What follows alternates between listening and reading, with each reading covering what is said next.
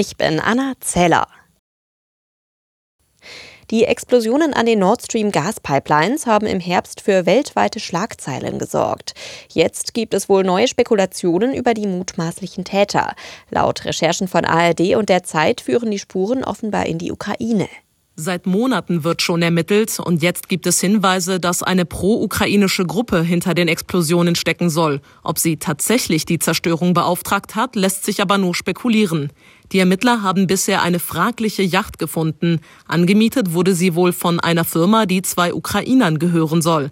Außerdem sollen unter anderem ein Kapitän und mehrere Taucher den Sprengstoff dorthin gebracht haben. Wer sie sind, ist auch nicht klar, weil sie wohl gefälschte Pässe benutzt haben. Zoe Tassovali, Nachrichtenredaktion.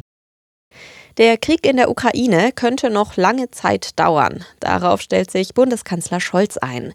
Natürlich wünsche man sich jeden Tag, es sei anders, sagte Scholz bei einem Bürgerdialog. Der Kanzler sprach sich dafür aus, die Bundeswehr- und Rüstungsindustrie künftig enger zu verzahnen, zum Beispiel um Munitionsknappheit vorzubeugen. Nachdem zwei Angeklagte aus Gerichten in Regensburg und Coburg entkommen sind, hat Bayerns Justizminister Eisenreich nun alle Gerichte mit einem Sicherheitscheck beauftragt. Bis Ende März sollen die Gebäude auf ihre Abläufe und baulichen Gegebenheiten hingecheckt werden. Im Januar und Februar konnten zwei Angeklagte aus Gerichtsgebäuden entkommen, wurden aber später gefasst.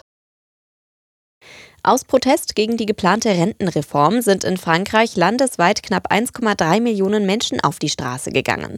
So viele wie noch nie während der aktuellen Proteste. Das teilte das französische Innenministerium mit.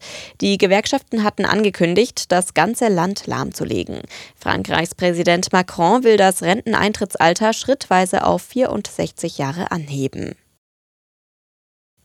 Es hat nicht gereicht. Trotz Hinspielsieg ist Borussia Dortmund im Achtelfinale der Fußball Champions League ausgeschieden. Nach einem 1 zu 0 im ersten Duell gegen den FC Chelsea verlor der BVB am Abend auswärts in London mit 0 zu 2. Für das entscheidende Chelsea-Tor sorgte der deutsche Nationalspieler Kai Havertz. Er verwandelte kurz nach der Halbzeit einen umstrittenen Handelfmeter. Neben Chelsea löste auch Benfica Lissabon das Viertelfinalticket.